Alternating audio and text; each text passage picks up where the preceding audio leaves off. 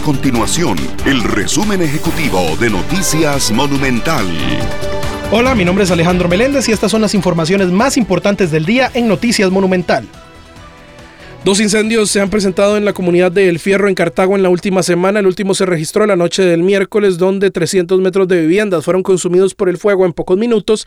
La investigación y el testimonio de una afectada indica que se trató de problemas eléctricos. La tasa de desempleo en Costa Rica registró un alza y se ubica en 10,1%. Eso representa a 233 mil personas buscando trabajo en el país. La cifra se desprende de la más reciente encuesta continua de empleo publicada por el INEC, correspondiente a marzo, abril y mayo de este año. Estas y otras informaciones usted las puede encontrar en nuestro sitio web www.monumental.co.cr. Nuestro compromiso es mantener a Costa Rica informada. Esto fue el resumen ejecutivo de Noticias Monumental.